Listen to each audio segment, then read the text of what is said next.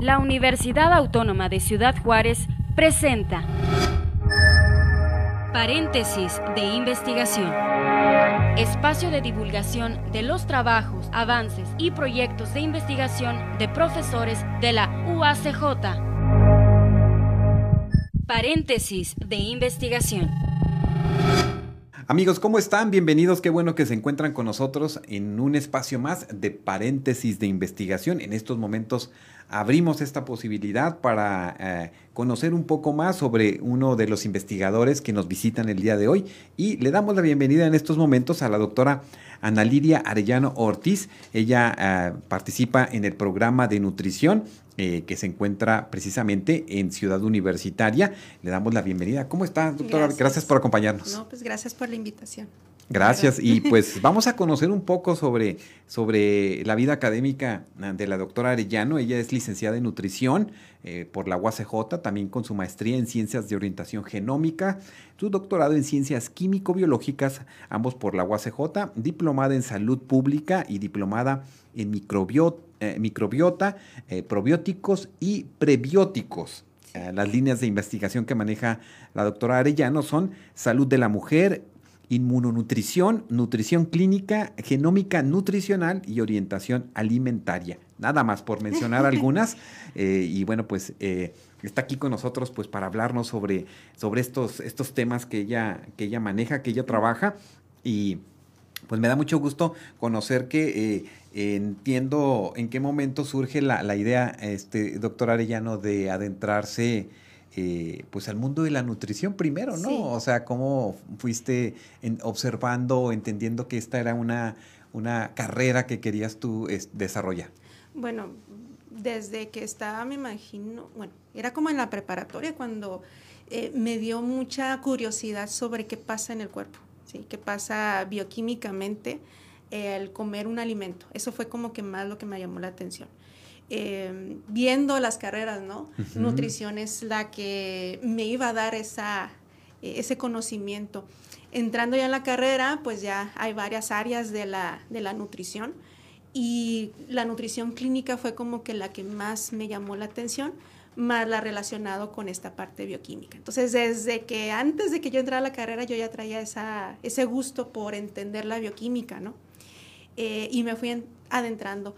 Termino la carrera este, y digo, bueno, ¿ahora qué, qué hago? Me metí a la de maestría en genómica porque parte de los nutrientes, parte de la nutrición es en relación de lo que nosotros podemos regular, ¿sí? Desde el DNA. Entonces ahí me fui metiendo un poquito más, eh, termino la maestría y entonces sigue, eh, bueno, ¿qué se puede hacer? Para entrar a la parte de investigación, pues hay que hacer un doctorado, ¿no? Y este doctorado en químico-biológicas, pues me abrió más el campo, ¿no? De la parte bioquímica, parte genómica, eh, con nutrición clínica, y pues salió un resultado de que ahorita traigo esas relacionada con las líneas de, investigación de las que estoy ahorita trabajando. Correcto. ¿Qué observas en, un panorama mm, actual? Porque observamos que el tema de las enfermedades por precisamente una mala alimentación, este, el tema de sobrepeso, el tema de obesidad, de diabetes, etcétera. Eh, estamos eh, pues en un momento muy, muy complicado, incluyendo pues este tema de pandemia que eh, pues ha generado también nuevas posibilidades en todas las áreas para, para entender y pues para también a veces eh, colocar ciertos temas como la nutrición, ¿no? En, un primer plano, porque sin una buena alimentación, en verdad, eh, pues estamos perdidos. Así es. Eh, uno piensa que la nutrición es nada más para no subir de peso, sí. relacionarse a que tengo que alimentarme bien para no subir de peso, pero no es nada más eso. la nutrición es regular todo nuestro cuerpo desde regulación hormonal, regulación inmunitaria, regulación este, de los procesos tan sencillos que puede hacer el hígado, que puede hacer el riñón, eh, los pulmones, el intestino, o sea, todo eso está, somos un sistema. Entonces ese sistema si está en desequilibrio va a causar una enfermedad. Y muchas de las veces nada más pensamos en que, ay, no hay que subir de peso porque eso me va a causar que me dé una enfermedad de diabetes. No nada más diabetes Ahorita la obesidad está relacionado con otras más enfermedades, por ejemplo el cáncer. Entonces uno no sabe cómo la obesidad puede estar relacionada con cáncer, sí, y se asocia mucho porque hay una desregulación de hormonal eh, del sistema inmune y todo eso ocasiona que pueden haber más enfermedades. Entonces, ahorita, este, después de la pandemia, también se asocia con infecciones.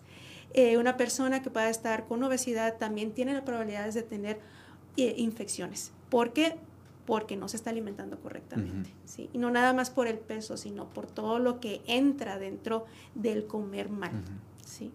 Entonces, sí, eh, ahorita, después, no estamos en pospandemia porque todavía no está declarado, pero sí estamos como en una parte saliendo entramos a, estamos entrando en otra área, otra era, en donde sí tenemos que darle más importancia a lo que comemos. No nada más, vuelvo a repetir, no nada más para subir de peso, para evitar subir de peso, sino para todo lo demás.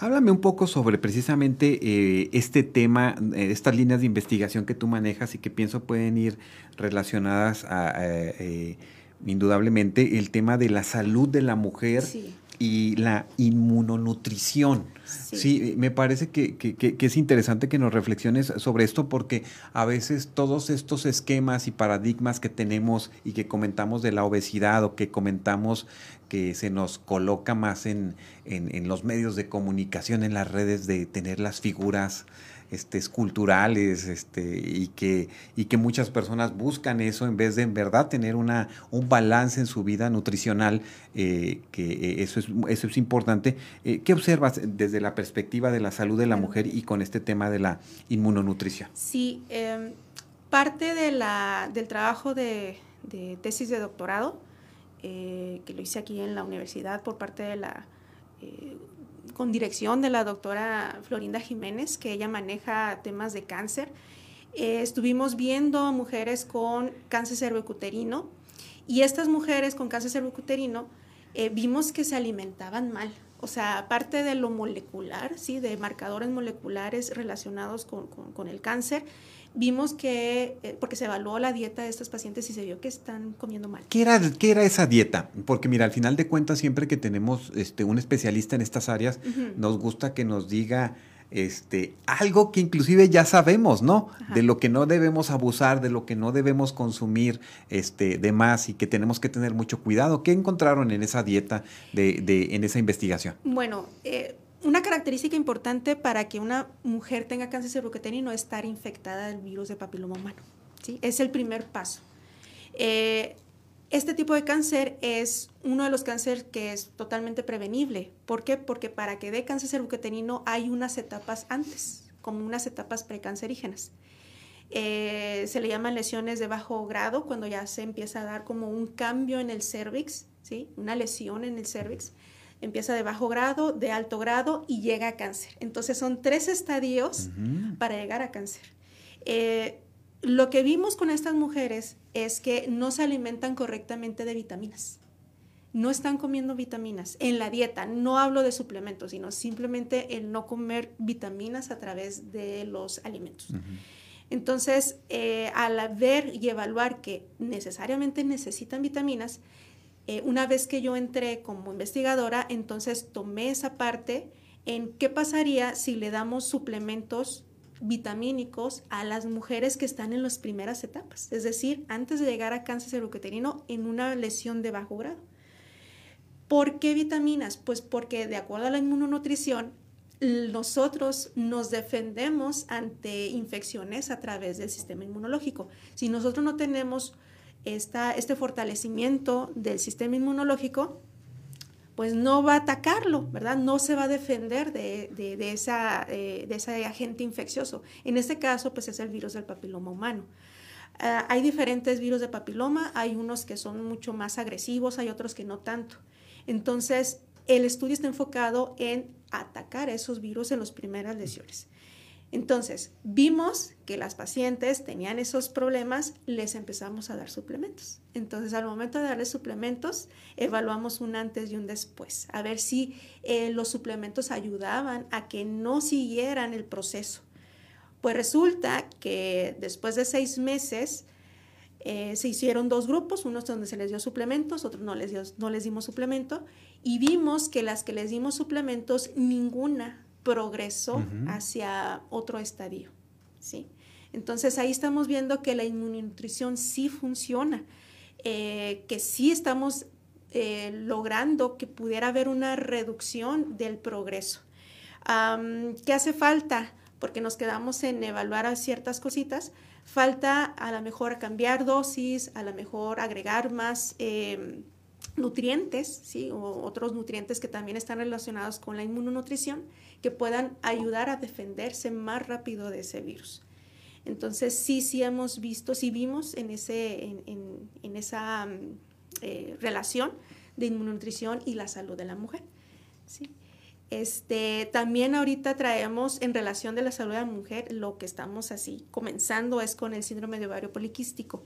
Aquí ya no es tanto con la inmunonutrición, aquí es más que nada es eh, educación de los pacientes. Entonces, una de las líneas de, de investigación que tengo es la orientación alimentaria. De nada sirve que la paciente nada más se les dé su tratamiento y que Dios la bendiga, ¿verdad? O sea, no, sino también darle el apoyo, la educación, para que comprenda su enfermedad y que comprenda qué es lo que sí debe de comer y qué es lo que no debe de comer. Claro, y aquí estamos hablando, por ejemplo, de este tema que, estás, que están trabajando, pero también que se, eh, que se coloca para cualquier persona en cualquier parte de su vida, porque hemos encontrado eh, niños, niñas, jóvenes, inclusive adultos, eh, pues muy mal alimentados, que requerimos toda una una educación, ¿no? Al final de cuentas, porque eh, este, necesitamos entender por qué dejar ciertos, ciertas cuestiones que decimos alimentos, pero no lo son, ¿no? Así es. Y, este, y tenemos que entrar a una dinámica, dinámica diferente. ¿Qué te parece, doctora Arellano, si hacemos una pausa? Claro. Y regresamos para que nos profundices en este tema que me parece que es fundamental, porque si nos dicen no consumas harinas, no consumas sodas, no consumas azúcares, y, ¿y por qué? ¿Verdad? ¿Y por qué? Sí. ¿Sí? sí, ya lo sabemos, pero ¿Qué es lo que sucede? ¿Por qué lo seguimos haciendo? Así es. Hacemos una pausa, amigos. Estamos en paréntesis de investigación. Estamos compartiendo el día de hoy con la doctora Ana Lidia Arellano Ortiz, profesora investigadora en, el, eh, en la jefatura, no, en el instituto, en la división multidisciplinaria de la UACJ en, eh, en CEU. En CEU. Regresamos en un momento. En un momento regresamos a paréntesis de investigación desde la Universidad Autónoma de Ciudad Juárez. Estás escuchando el espacio de divulgación de los trabajos, avances y proyectos de investigación de profesores de la UACJ.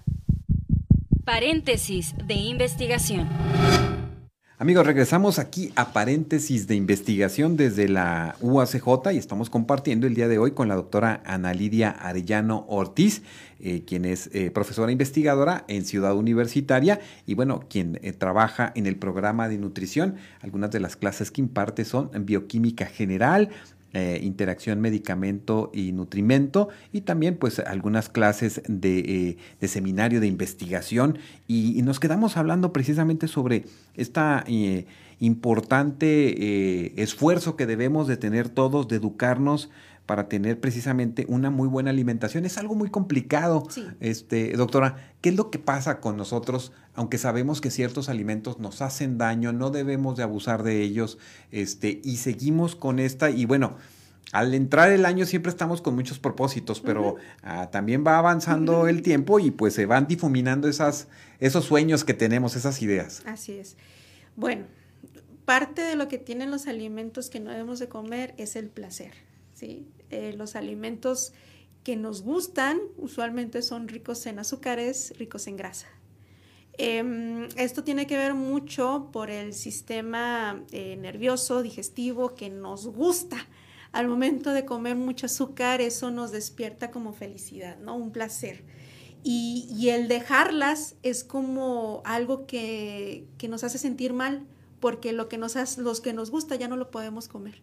Entonces, suele pasar de que quienes por ejemplo, iniciamos muy bien con el, el año y que voy a hacer ejercicio, voy a dejar de comer esto, voy a dejar de comer esto otro, empezamos a flaquear al mes porque ya no aguantamos. Entonces, una dieta correcta no te limita esos alimentos, sino que los disminuye. Es decir, una dieta buena, podemos comer una que otra vez un pastelito, este, no sé, unas papitas, pero una que otra vez, y eso evitaría que me diera esa ansiedad porque como les comento, o sea, el, evitar esos alimentos puede causar ansiedad, puede causar problemas en, que tengo que comerlo, una necesidad, ¿sí? Entonces, ¿qué es, lo que, qué es lo que pasa? Que no sabemos cómo comerlo, cuándo comerlo. Si no se sabe, entonces, ¿quién nos puede ayudar? Un nutriólogo. Él es el que nos va a decir qué días, cuándo, qué cantidad podemos comer eso. Y para evitar eso de, de hacernos nuestra propia dieta sin saber, ¿sí? Porque mucho piensa, ay, voy a comer todos los días lechuga. ¿Y qué más? Eh, ay, voy a dejar las carnes. ¿Segura? ¿Es necesario dejar las carnes? Entonces, eso es lo que eh, como nutriólogos tenemos que, que, hacer, entender al paciente, que tiene que aprender. Eh, muchos pacientes se quedan con nada más con un nutriólogo, duran muchos años con un nutriólogo y esa no es la idea. La idea es de que nosotros como nutriólogos enseñemos que la persona, bueno, enseñarles a la persona a comer. Uno o dos años o menos, el paciente ya puede saber qué comer y solito, dejar al nutriólogo. Esa es la idea. ¿sí? Entonces muchos pacientes piensan que no. Mm, no, pues sí, porque eh, entonces estar, eh, todo este esfuerzo que se hace en ese periodo en el que se va con un especialista de la nutrición, bueno, pues nos tendría que educar de una manera muy, muy importante para poder, pues, seguir, seguir la vida, ¿no? Porque imagínate, nos cambiamos de, de, ciudad o vamos a otro país o, o ya no tenemos, este, a lo mejor también inclusive la cuestión económica para continuar, entonces tenemos que aprovecharlo al máximo. Cuando hablas en tus líneas de investigación de la nutrición clínica, háblanos un poco de qué va y, qué, eh, qué, podemos entender en, en, ese sentido cuando, cuando escuchamos este término de nutrición clínica. Eh, es la parte de la nutrición en donde se enfoca al tratamiento de ciertas enfermedades. Eh, por ejemplo, la parte de una persona que tiene diabetes, bueno, ¿qué tipo de tratamiento yo le puedo dar al paciente que tiene diabetes? ¿Qué es lo que está actualizado? Eh, lo que antes se conocía, pues ya ahorita en los nuevos lineamientos de este año pueden cambiar. Eh, como nutrición clínica, también es algunas enfermedades que no se consideraban importantes en el, en el ámbito de nutrición, pero que ahora ya lo es. Ejemplo, cáncer. Si antes nada más el paciente le decías, este, pues trate de comer lo más saludable. Sí, pero ¿qué? O sea, ¿qué tipo de, nutrientes me va a servir para eh, no afectar más al paciente que tiene ya el cáncer? Otro de los ejemplos es, ahorita comentaba, las enfermedades autoinmunes. Muchos dicen, bueno, ¿qué tiene que ver la enfermedad autoinmune? Eh, para aclarar, una enfermedad autoinmune es cuando el sistema inmunológico ataca al propio cuerpo ejemplo, hay un tipo de enfermedad muy común en las mujeres que es el de, em, se llama eh, hipotiroidismo de, Hashimoto, que es que el mismo sistema inmunológico está atacando a la glándula. Está atacándola porque piensa que es algo desconocida. Entonces, ¿qué es lo que sucede? Se destruye la glándula de tiroides y ya no secreta esas hormonas. Y es algo bien común en las mujeres y no uno no sabe. Entonces, en el caso de la nutrición, bueno, ¿cómo puedo ayudarle, aparte de que tiene una enfermedad de tiroides, cómo puedo ayudarle a la paciente si ya se está atacando? ¿Cómo puedo reducir ese ataque del sistema inmunológico? Entonces ahí entra la inmunonutrición. Eh, eh, regresando a lo que es la nutrición clínica, es eh, ver qué tipo de tratamiento se le puede dar dependiendo del paciente de la enfermedad autoinmune no todas las enfermedades autoinmunes son iguales. Sí, algunos atacarán el sistema nervioso, otros atacarán al hígado, otros atacarán al intestino, otros atacarán a diferentes partes. Entonces, que, es muy complicado, ¿no? una, una enfermedad, o sea, alguien que padece una enfermedad antiinmune es, es muy complicado porque este, a veces hay muy poca información, muy poca literatura, muy poca investigación y entonces este, tiene que ir buscando y adecuándosele un tratamiento eh, en todos los sentidos. Así es. Entonces la nutrición clínica es para eso, es ver qué tipo de tratamiento eh, se puede eh, establecer ante un, paciente. Por ejemplo, si alguien está haciendo investigación de nutrición clínica sobre, ejemplo, este, autoinmunidad, artritis reumatoide, bueno, ¿qué se sabe de la literatura? ¿Qué se puede hacer de ensayos clínicos este, para saber si un suplemento puede ayudar al paciente? Habíamos hecho con un tesista eh, una revisión sobre el uso de suplemento de omega 3 con pacientes con artritis reumatoide y se supone que sirve bastante.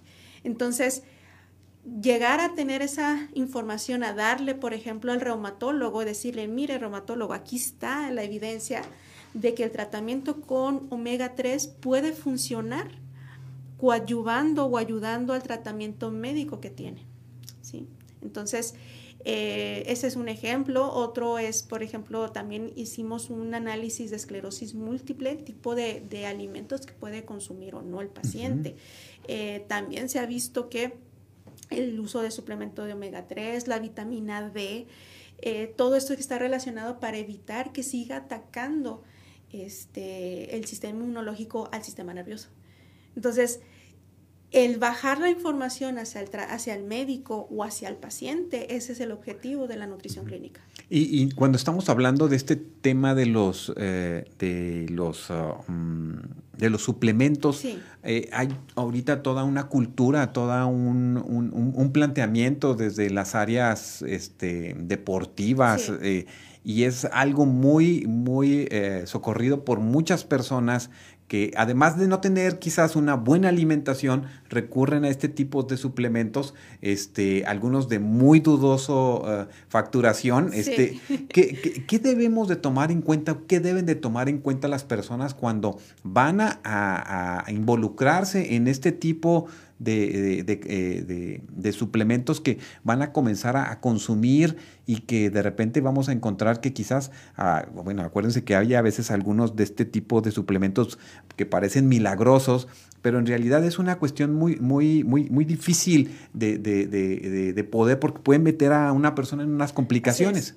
Eh, híjole, el uso de suplementos tiene que darla una persona capacitada.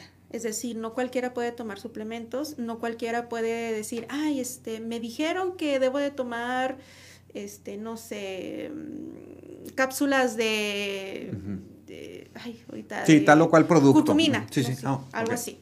Este, bueno, realmente es necesario, realmente de acuerdo a las condiciones que tiene el paciente lo puede tomar. Eh, el uso de suplementos no cualquiera, de hecho tiene que haber una certificación para el uso de suplementos. Este, ¿Por qué? Porque estamos hablando de concentraciones altas de ciertos compuestos que no sabemos qué tanto puede afectar al paciente. por ejemplo, hablando del gimnasio, ¿sí? Porque está muy común. ¿Quiénes me pueden ayudar a usar suplementos? Pues los encargados, licenciados en entrenamiento deportivo, que saben cuáles sí sirven y cuáles no sirven. Eso es lo primero. Eh, los entrenadores capacitados que están certificados para el uso de la suplementación, esos son los que también deben de, dar. Ha pasado de que hay gente que toma suplementos, por ejemplo, de proteína y se han enfermado de los riñones, ¿sí? Sangran porque tienen un exceso de proteína. ¿Quién se las dio? Ellos solitos. Entonces, el uso de suplementos, así como el uso de medicamentos, hay que también tener mucho cuidado, mucho.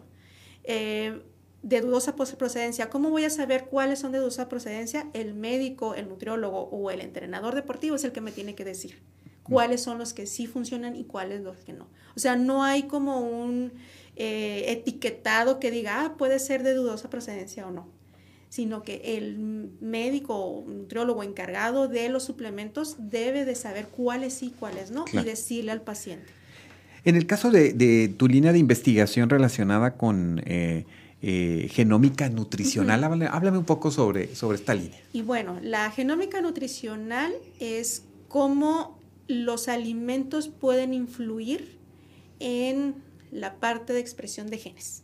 Es decir, lo voy a plantear como el trabajo que estuvimos viendo en este en el um, en el de cáncer cervicuterino, ¿sí? Del suplemento. Ah, además de nosotros evaluar si las mujeres podían evitar que procediera el cáncer, también nosotros teníamos que ver si ese, eso que evitaba que procediera hacia cáncer fuera porque se estaba regulando genes o se estaba sintetizando algunas proteínas necesarias para que pueda regresar y no progresar a cáncer. Em, un ejemplo es el que puedan generarse sustancias que me puedan ayudar a defenderme, como que hay una sustancia que se llama interferón gamma. ¿sí? Así se llama, interferón gamma. Ese, ese interferón gamma es una sustancia que me ayuda a avisarle a las demás células que hay un agente infeccioso. ¿sí? Si yo no lo sintetizo, entonces el agente infeccioso llega y infecta. ¿Sí me explico? Entonces la nutrición, ciertas sustancias pueden activar a ese interferón gamma. Y entonces viene la parte de nutrición, donde un nutriente puede activar que se pueda sintetizar una proteína. Esa es la parte que nosotros evaluamos en la genómica nutricional. Si estos nutrientes pueden activar para que se puedan sintetizar una proteína en sí. Nosotros vimos que este interferón gamma se activó con el uso de suplementos. Entonces, ¿para qué sirve la nutrición o la genómica nutricional? Es más que nada saber si nutrientes pueden ayudarme a metabolizar cosas bioquímicamente, me ayudan a, evitar que una enfermedad eh, progrese, eh, me ayudan a defenderme, como lo mencionaba en el sistema inmunológico. Entonces, sí es un poquito complicado la genómica nutricional, tiene mucha aplicación en el ámbito de la investigación, pero también se ha visto en la parte clínica. Es decir, ahorita hay un tema, una derivación de la genómica nutricional que se llama nutrigenética. La nutrigenética es, yo me hago un análisis de mutaciones, ¿sí? A lo mejor yo tengo una mutación en un gen que no puedo metabolizar bien los carbohidratos. Es decir, eh, si yo tengo esa mutación, si yo como muchos carbohidratos, se me va a subir el azúcar o la glucosa pero porque yo tengo genéticamente ese problema. Otro ejemplo, hay personas que, tiene, que se les sube muy rápido el colesterol. Puede ser que esas personas genéticamente no lo pueden degradar, no lo pueden eliminar. Y entonces se sube, sube, sube el colesterol. La nutrigenética evalúa esas mutaciones y las evalúa dependiendo de lo que yo tengo. se hace un análisis se ven qué mutaciones y con base a esas mutaciones yo puedo decir, muy bien, tú no puedes metabolizar el colesterol, entonces te voy a dar una dieta baja en colesterol. Tú no puedes metabolizar correctamente los carbohidratos, entonces te voy a dar una dieta baja en carbohidratos. Y de esa manera es una dieta personalizada. Eso es lo que está ahorita eh, apenas saliendo apenas hay ciertos nutriólogos que están manejando la Pues es muy completo, ¿no? Porque, porque te da todo un perfil de, de, y es personal, o sea, no es una... Totalmente. Ahí sí de que digan, no, pues es que me dio la misma dieta que el otro. No, porque es una dieta basada en lo que tú necesitas, de acuerdo a la genética. Fíjense, pues son temas, son temas muy interesantes este, que estamos observando. Y, por último, eh, eh, doctor Arellano, a darnos una, una reflexión, una invitación a, los universitarios que están estudiando esto, que están buscando temas de investigación, la importancia de adentrarnos a estos, a, estos espacios y sobre todo pues de, investigar sobre estos temas porque sabemos que el mundo va evolucionando y que necesitamos encontrar este, eh, nuevas formas de entender, nuevas formas de, de, pues a partir de la investigación pues generar nuevas propuestas, ¿no? Que sean más saludables para la sociedad. Claro. Bueno, eh, para los universitarios, eh, la investigación es como una herramienta que la debemos de tomar una vez que salgamos. ¿Por qué? Pues porque cada vez estamos actualizando, están saliendo más cosas. Entonces, no consideren que la investigación que se les da es para hacer una tesis y ya. La investigación es para siempre. Sobre todo nosotros tenemos que estar muy actualizados, entonces tenemos que investigar, tenemos que saber qué es lo que hay nuevo, qué es lo que hay, qué es lo que lo último que salió. Si yo me voy a dedicar a la nutrición clínica, que me voy a dedicar a atender a pacientes, yo tengo que estar lo más actualizado posible. ¿Cómo lo voy a hacer? Investigando. Eh, yo les recomiendo eh, el área que a ustedes les guste, por ejemplo, si están pensando en un tema este, para hacer su tesis, todavía no lo están haciendo, pero ya traen una idea, váyanse sobre ese tema. Lo mejor es investigar cosas que realmente les guste o les apasione. De esa manera ustedes les van a dar ese sabor, ese gusto por la investigación, de hacer las cosas que realmente les gusta. Eh, en el caso de, nutrición tenemos varias áreas, hay varias de área de servicios de alimentos, área de nutrición clínica, área de tecnología en alimentos. Si les llama la atención uno, vayan sobre eso, porque es lo más em, gratificante el hacer investigación, aunque sea poquito, pero de algo que realmente les guste. Claro.